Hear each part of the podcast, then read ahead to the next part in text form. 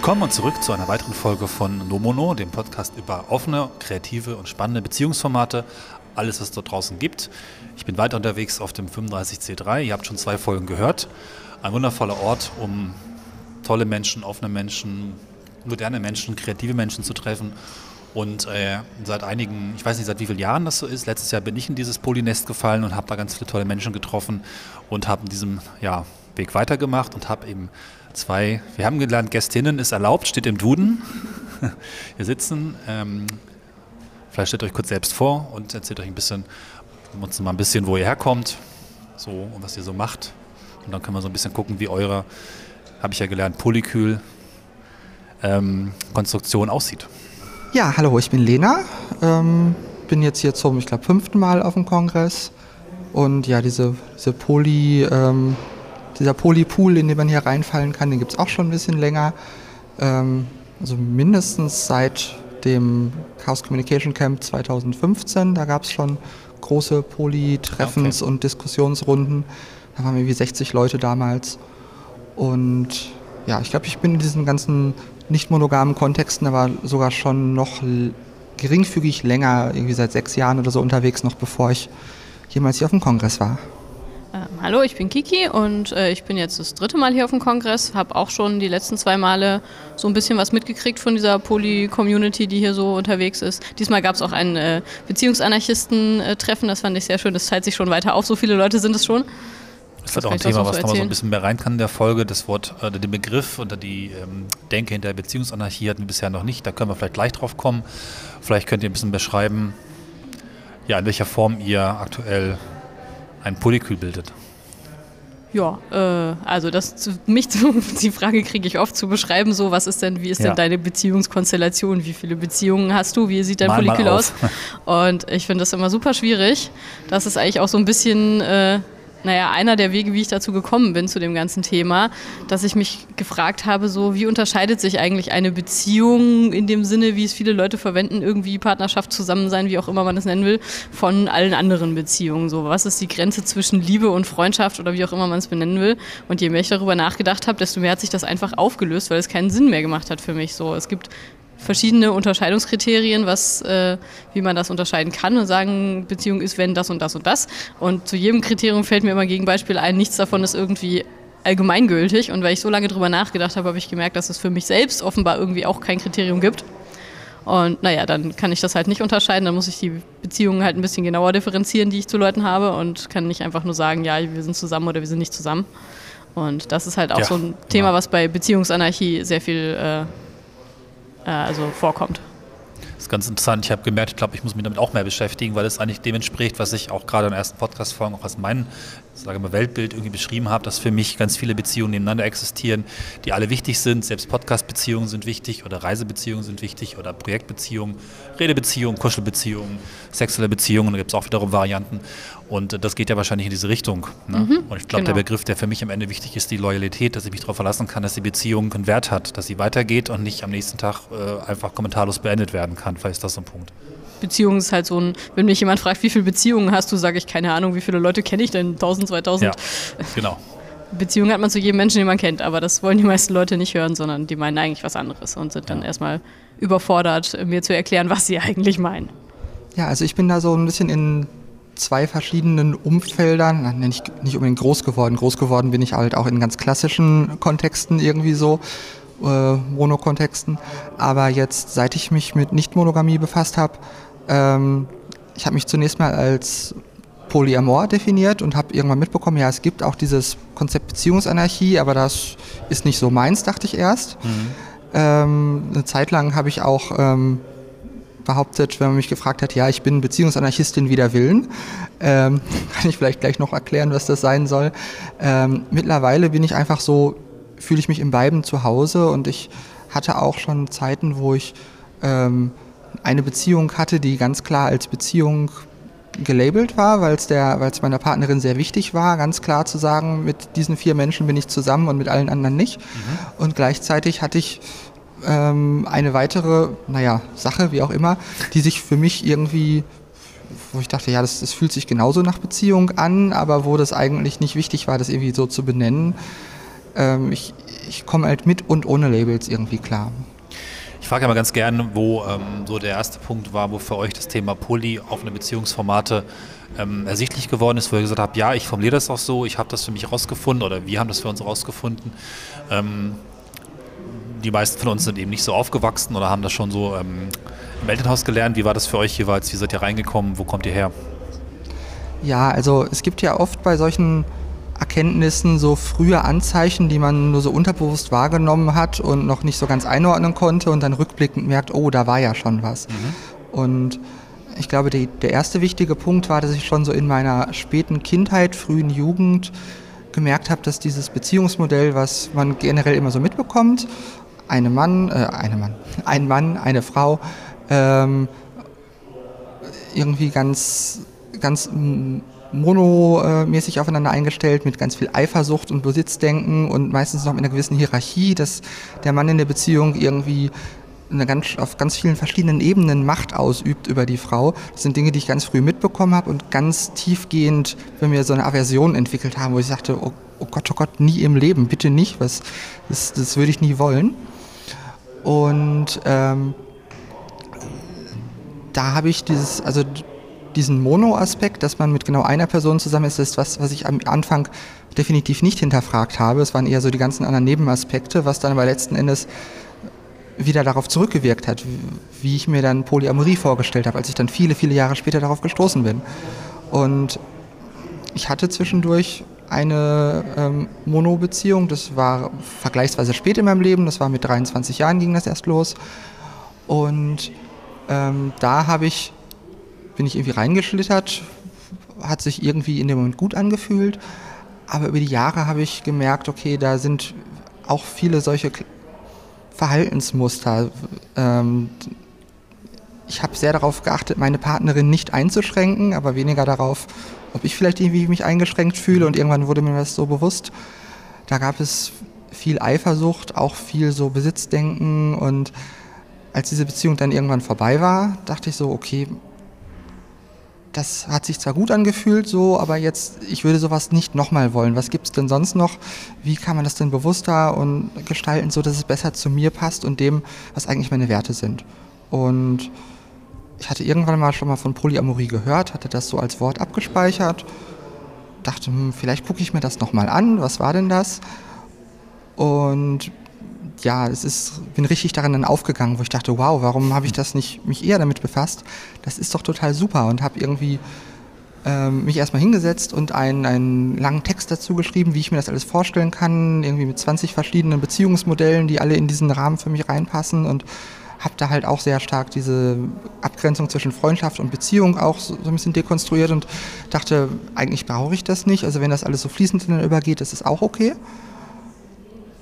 Und dann dachte ich, okay, ja, jetzt habe ich da ganz viel theoretisches Konzept.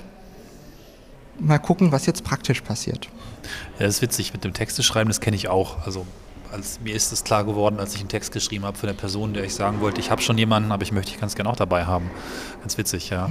Aber ich will mich jetzt nicht zu sehr aufdrängen. Ähm, da, ich muss auch dazu sagen, das war jetzt nicht nur so ein Tagebucheintrag für mich, sondern ich habe damals viel geblockt, mache ich seit ja. den, letzten, den letzten Jahren praktisch nicht mehr.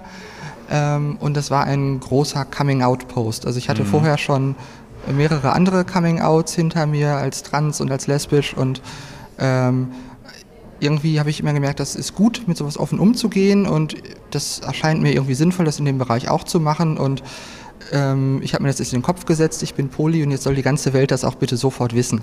Kurze Frage, ist der Text noch online?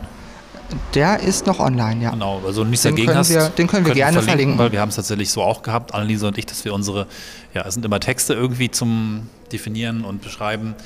Die haben wir dort entsprechend auch verlinkt. Vielleicht ganz schön, das mit darzustellen. Ja, genau. Vielleicht gehen wir weiter an Kiki.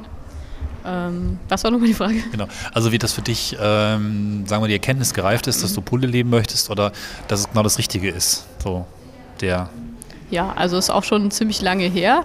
Ich würde mal sagen, ich habe eigentlich zwei Anläufe gebraucht. So der erste Anlauf war vor, ich habe gerade mal so kurz versucht nachzurechnen, so vor so 12 bis 14 Jahren hatte ich überhaupt meine erste Beziehung. Da war ich so gerade mit dem Abi noch nicht ganz fertig und so weiter. Und vorher war ich immer so irgendwie in irgendwen verliebt, hat aber nie was geklappt. Und ähm, ja, meine erste Beziehung war dann so nach dem Motto, ich habe damals halt noch auch nach, nach diesem Klischee gesucht, nach diesem Traumpartner, der alles für mich sein kann und so dieses ganze, ja, Disney-Filme kannte ich gar nicht so viele, aber okay, Liebesromane und Teenie-Zeitschriften ja, ja, und ja. Äh, all diese Dinge. Ähm, das, was einem halt so beigebracht wird, was man irgendwie nicht hinterfragt hat. Ähm, genau, das habe ich halt am Anfang gesucht und habe es irgendwie am Anfang auch gefunden und ich war irgendwie ganz lange ziemlich glücklich in dieser Beziehung. Und irgendwann habe ich gemerkt, so, ja, also wir waren insgesamt fünfeinhalb Jahre zusammen. Es war vielleicht so nach vier bis viereinhalb Jahren habe ich irgendwie gemerkt, ich habe Gefühle für andere Menschen, mhm. die ich nicht so richtig einordnen kann, wo ich jetzt denke, hm, muss ich jetzt dafür ein schlechtes Gewissen haben? Ist das irgendwie Verliebtheit? Das ist doch verboten, wenn man mit irgendwem zusammen ist, sich in andere zu verlieben. Das geht doch nicht. Das heißt doch, dass ich meinen Partner nicht mehr liebe und so weiter. Und das habe ich dann so voll in die ah, ja. äh, mhm. Mhm. Krise gestürzt und habe ganz viel darüber gegrübelt und keine richtige Lösung gefunden. Und naja, es wurde irgendwie mehr, dass ich mich da äh, irgendwie zu anderen Leuten hingezogen gefühlt habe. Und dann habe ich eben angefangen zu überlegen, so was ist denn, äh, ist das jetzt Freundschaft? Gibt es sowas wie Verliebtheit nur für Freundschaft? Ist es vielleicht einfach nur, ich mag diese Person gerne und will mit ihr befreundet sein? Oder ist das jetzt wirklich irgendwie eine Konkurrenz zu dieser Beziehung, die ich schon habe? Und war mir auch nicht so richtig klar darüber, was will ich jetzt eigentlich? Will ich vielleicht doch lieber mit wem anders zusammen sein? Und wie finde ich denn das jetzt raus? Und dann hatte ich irgendwie schon auch von diesem Konzept äh, Polyamorie oder offene Beziehungen oder so irgendwie gehört und habe meinen damaligen Partner dann irgendwie nach viel äh, Grübeln äh, gefragt, so äh, ob er denn, was er denn davon halten würde, eine offene Beziehung zu machen und so, weil ich mir irgendwie gerade voll unsicher bin, was ich eigentlich will und ich würde es mal ausprobieren und so. Haben wir dann auch gemacht. Und naja, letztendlich äh, habe ich dann mit dem anderen Menschen, in den ich zu dem Zeitpunkt verliebt war, eine Beziehung weitergeführt und mit dem ersten irgendwie nicht mehr und äh, habe das halt so für mich, als ich musste es erstmal ausprobieren, um mich entscheiden zu können, äh, irgendwie eingeordnet. Aber das ist halt, jetzt zurückblickend so denke ich mir, das war einfach nur nicht weit genug gedacht. Warum muss ich mich denn auf eine Person festlegen? Ähm, damals ja. dachte ich das halt noch. Ich weiß nicht warum. Ähm, genau, und dann war ich wieder paar Jahre lang in einer Beziehung, die eigentlich als offen angefangen hat, aber dann doch irgendwie sehr schnell geschlossen wurde und äh, wo dann, wenn irgendwer von uns andere Leute interessant fand, wir immer eifersüchtig waren und so. Und äh, naja, die hat auch nicht sehr lange gehalten. Und danach, also nach dem Ende der Beziehung, war es auch wieder so ein bisschen ein, hm, aber ich finde auch andere Leute interessant und was mache ich denn jetzt? Und irgendwie lief es eh nicht mehr so gut und äh, außerdem fühle ich mich durch dieses Konstrukt eingeengt von, wenn man in einer Beziehung ist, dann muss man auch das und das und das, weil das macht man ja so und äh, ja. all diese ganzen Vorgaben und dieser Erwartungsdruck hat mich irgendwie sehr gestresst. Und naja, dann habe ich diese Beziehung mehr oder weniger beendet oder wir haben sie einvernehmlich beendet, wollten eigentlich Freunde bleiben, so wie man das so klassisch sagt, äh, habe aber keinen Kontakt mehr. Und ähm, naja, dann war ich quasi Single und habe gedacht, irgendwie kann das doch nicht sein, dass dieses, dieses Konzept von einer geschlossenen Mono-Beziehung funktioniert für mich irgendwie nicht und da muss es auch noch mehr geben. Und ich hatte da doch schon mal so Ansätze und habe dann angefangen, ganz viel dazu zu lesen. Irgendwie Blogs zu lesen und Bücher zu lesen und äh, alles, was ich so in die Finger gekriegt habe. Ja. Und habe gedacht, ja, das, das, das fühlt sich irgendwie viel passender an. Und genau, da hatte ich auch diesen Begriff Beziehungsanarchie halt schon irgendwo gefunden und dachte, hey, das, der Beschreibung kann ich mich total drin wiederfinden irgendwie. Und warum hat eigentlich eine Beziehung, die ich zu einer Person habe, was damit zu tun, welche Beziehung ich zu jemand anderem habe? Das hat doch, also, es muss doch eigentlich unabhängig voneinander sein. Warum darf jetzt einer über den anderen bestimmen so? Ähm, ja. Und das ist halt auch irgendwie so ein Ansatz, der in der Beziehungsanarchie halt äh, kritisiert wird. Und ja, dann bin ich irgendwie zu einem, damals habe ich in Köln gewohnt, was halt äh, ja, als viertgrößte Stadt Deutschlands ziemlich viel Communities für alle möglichen Nischensachen hat. Und habe dann da einen Poli-Stammtisch gefunden, bin da hingegangen und habe da halt viele Leute kennengelernt, mit denen ich mich gut verstanden habe. Und das war dann so meine Community und mein neuer Freundeskreis. Mhm. Und ja, so hat sich das entwickelt. Und seitdem bin ich irgendwie dabei geblieben, wohne zwar mittlerweile nicht mehr in Köln, aber ja, die Community Städte, mag ja. ich immer noch. Genau. Ich finde es ganz interessant, irgendwie habe ich immer das Gefühl, dass das klassische Beziehungskonzept auch die Partner überfordert. Das irgendwie, klar hat man noch andere Freunde, aber irgendwie ist da schon die Hoffnung, dass möglichst viele von den Bedürfnissen so automatisch auf eine Person fallen.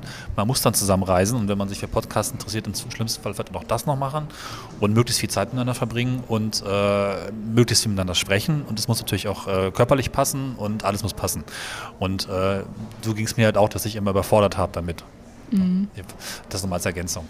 Ja, das kenne ich auch. Also ähm, das entlastet aus beiden halt Richtungen. Auch, genau. Also Beziehung verteilen, Bedürfnis verteilen kann auch eine Entlastung sein, vielleicht nochmal mhm. als ähm, auch Ergänzung als eigene Sache. Bitte. Gern. Ja, dieser Gedanke von Lastverteilung, Bedürfnisse aufteilen auf mehrere Menschen ist für mich auch was ganz Zentrales gewesen.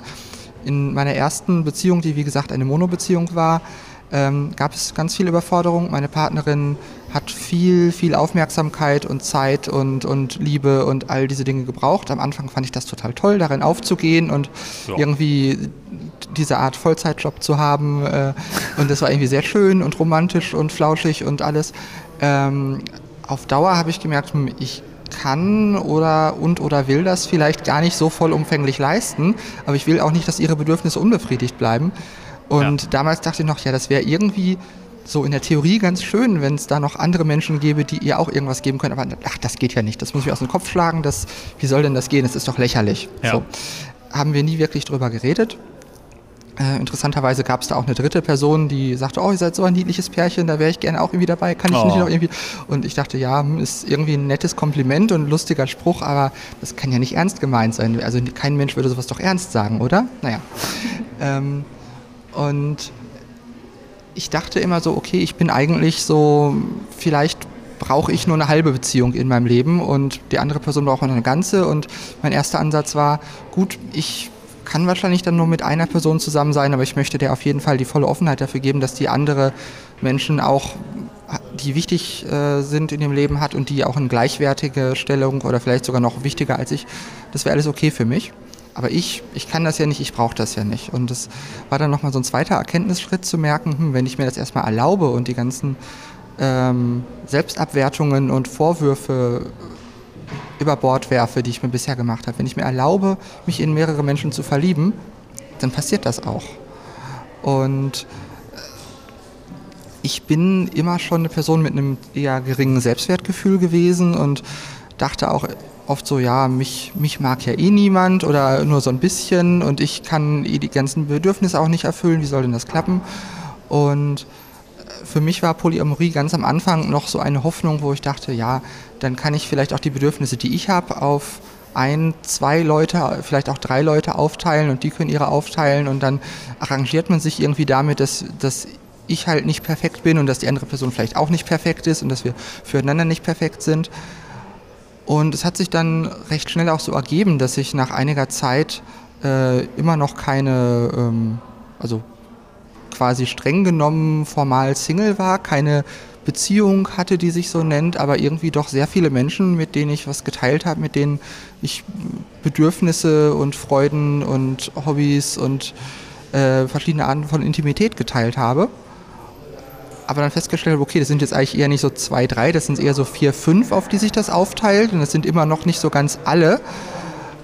Und habe gemerkt, okay, irgendwann wird mir das vielleicht auch zu sehr aufgeteilt. Ich finde das zwar toll, das nicht alles auf eine Person zu projizieren, die auch alle ihre Bedürfnisse auf mich projiziert, aber wenn das zu sehr zergliedert ist, äh, wenn die Person, die gerne mit mir kuschelt, eine andere Person ist als die Person, die gerne neben mir einschläft, aber ich gerne mal mit einer Person kuschelnd einschlafen möchte, das macht es auch alles furchtbar kompliziert. Das ist immer noch nicht so das Optimum. Ähm, da muss es irgendwie noch was Schöneres, was Besseres, was Passenderes für mich geben. Ja. Weil wollt ihr mal ein bisschen beschreiben, ähm, welche Menschen bei euch jetzt insgesamt ähm, im aktuellen Konstrukt, Polykül, habe ich gelernt, ähm, eine Rolle spielen und wie es damit bei euch so aktuell aussieht? Also, ähm, ich würde mit der Beschreibung mal da anfangen mit unserer Wohnsituation. Ja. Ähm, wir wohnen mehr oder weniger zu viert zusammen. Also auch das kann man ka kaum so absolut sagen. Ähm, wir waren mal eine Art WG aus Polis, die irgendwie miteinander verbunden sind, ähm, denen die Wohnung zu klein wurde, weil ähm, Kiki neu mit auch dazukommen sollte, wollte. Ähm, und wir haben den langen Traum, den wir schon lange hatten, äh, uns erfüllt, unsere Traumwohnung quasi gefunden, dass nämlich eigentlich zwei Wohnungen sind. Cool. Die ja. im gleichen Haus liegen, in der gleichen Etage, was außerdem noch die oberste Etage des Hauses ist. Ähm, und das ist eigentlich für uns momentan, wie es jetzt funktioniert, perfekt. Wir sind zu viert zwei Menschen in der einen Wohnungshälfte, zwei in der anderen. Also Kiki und ich wohnen in einer Hälfte zusammen. Cool, ja. Und ähm, wir haben da unglaubliche Freiheiten. Wir konnten uns diese beiden Wohnungen, wo man eh mal eben durch zwei Türen durch in die andere rein konnte, noch näher zusammenrücken lassen, indem wir dort noch eine zusätzliche Wand einziehen mit einer neuen Wohnungstür und die alten Wohnungstüren ähm, zu normalen Zimmertüren quasi umfunktionieren. Ja. Und haben jetzt diese, diese schöne große Wohnung mit ihren zwei Küchen und zwei Bädern und das schwankt phasenweise immer mal sehr, wie eng das zusammenhängt oder wie sehr man sich doch wieder in diese beiden Hälften zurückzieht. Ähm, genau, und ich würde, also prinzipiell würde ich schon sagen, Kiki und ich, wir sind nicht nur wohnungsmäßig sehr nah beieinander, sondern sind uns auch auf vielen anderen Ebenen sehr nah. Also es ist schon ziemlich, ziemlich genau das, was viele Leute sich wohl als Beziehung vorstellen würden. Ja. Ähm, und dann gibt es in der anderen Wohnungshälfte noch Claudia, zu der wir beide keine romantische oder sexuelle Beziehung haben, aber die schon seit vielen, vielen Jahren, äh, im Grunde genommen all die Jahre, seit ich mich polyamor identifiziere, das sind jetzt so ungefähr sechs, sechseinhalb Jahre oder so, ja. ähm, sehr wichtig in meinem Leben ist, ähm, mit der ich auch schon ähm, viele Jahre lang zusammen wohne, auch schon in der vorherigen Wohnung. Und ähm, die dort mit einem ihrer Partner wohnt, aber noch weitere Partnerpersonen hat, die außerhalb ähm, unserer Wohnung sind, die in anderen Wohnungen oder teilweise auch in anderen Städten wohnen. Ja, und bei uns ist es auch so ein bisschen flexibel. Ja, genau. Also ähm, ich wohne eben auch in dieser WG und äh, jetzt in der Hälfte, wo äh, Lena auch mit wohnt. Und ähm, ansonsten finde ich das immer schwierig irgendwie ähm, zu beschreiben, so, wer ist jetzt mein Polykül, habe ich ja eben schon äh, gesagt. Also es gibt halt Menschen, mit denen ich sehr viel Zeit verbringe, die irgendwie in der Nähe wohnen und äh, dann auch oft sehen.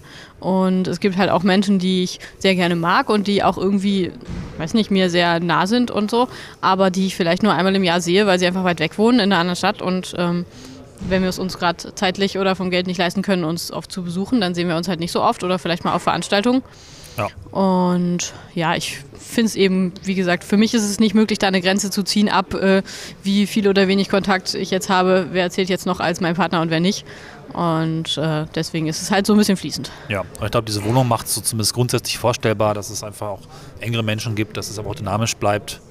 Irgendwie habe ich gedacht, brauchen mehr dynamische Wohnungen, nicht nur mehr Wohnungen generell, sondern auch Wohnungen, die sich irgendwie so ein bisschen umbauen lassen. Aber oh ja, da haben bis wir der auch. Markt das hergibt, äh, wird wahrscheinlich noch ein paar Jahre dauern. Ja, das mit der Wohnung, die irgendwie auch sich dynamisch verändern kann, das ist so unser Hobbyprojekt, was wir schon seit äh, Jahren im Kopf rumtragen und schon Pläne dafür gemacht haben.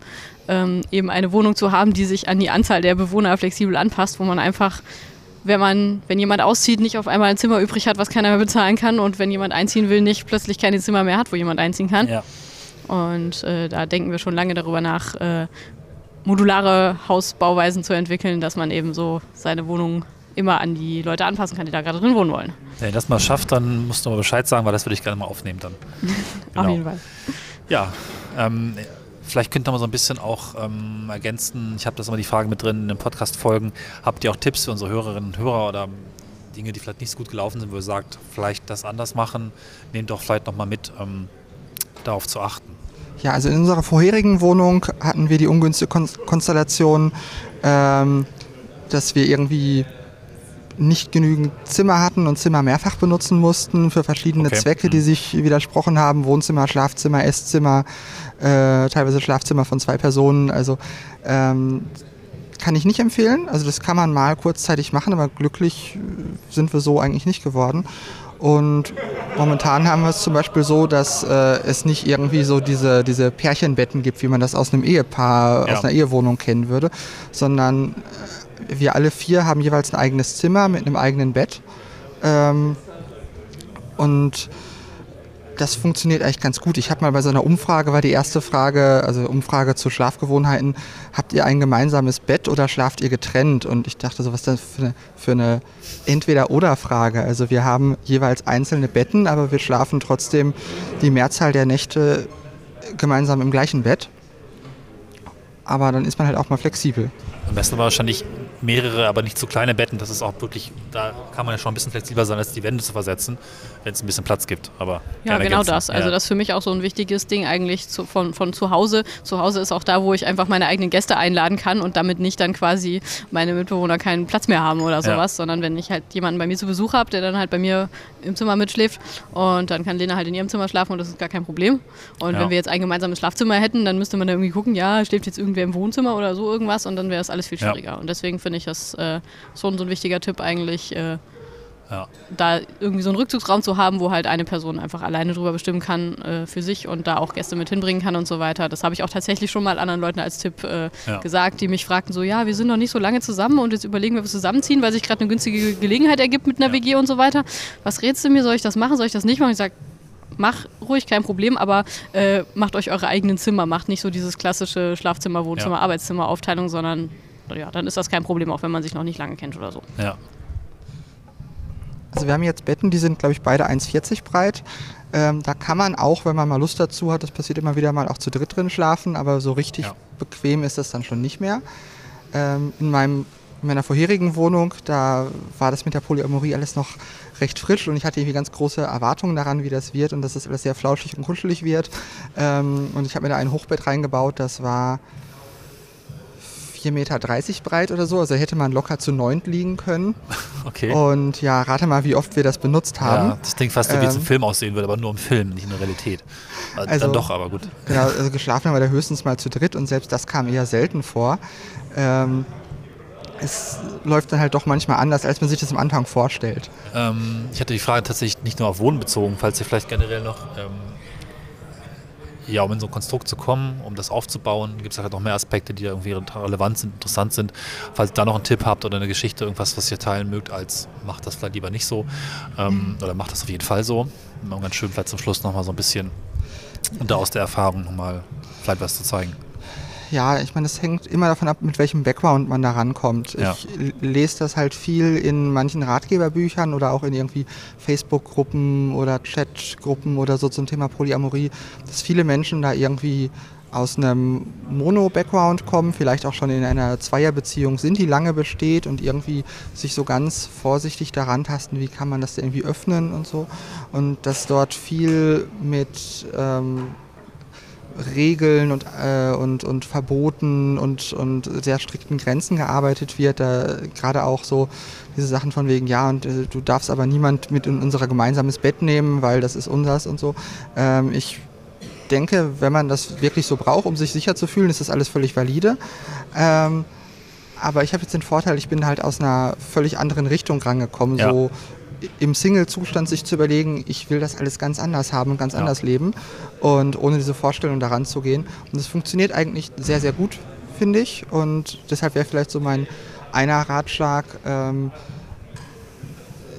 zu gucken, ob man Dinge nicht nur im, im, kleinen Maßstab so ein bisschen ändern kann, so, so äh, mono nur ein bisschen anders, sondern einfach mal zu gucken, wie, wie weit kann ich mir das eigentlich vorstellen, einfach mal alles anders zu machen. Ja. Und ähm, welche, welche Normen gibt es, die ich vielleicht nie hinterfragt habe und die ich bei der Gelegenheit gleich auch mit über Bord werfen kann. Ja. Also ich finde das eine sehr befreiende Sache, da einfach mal wie an so ein weißes Blatt Papier ranzugehen, wo noch nichts ist.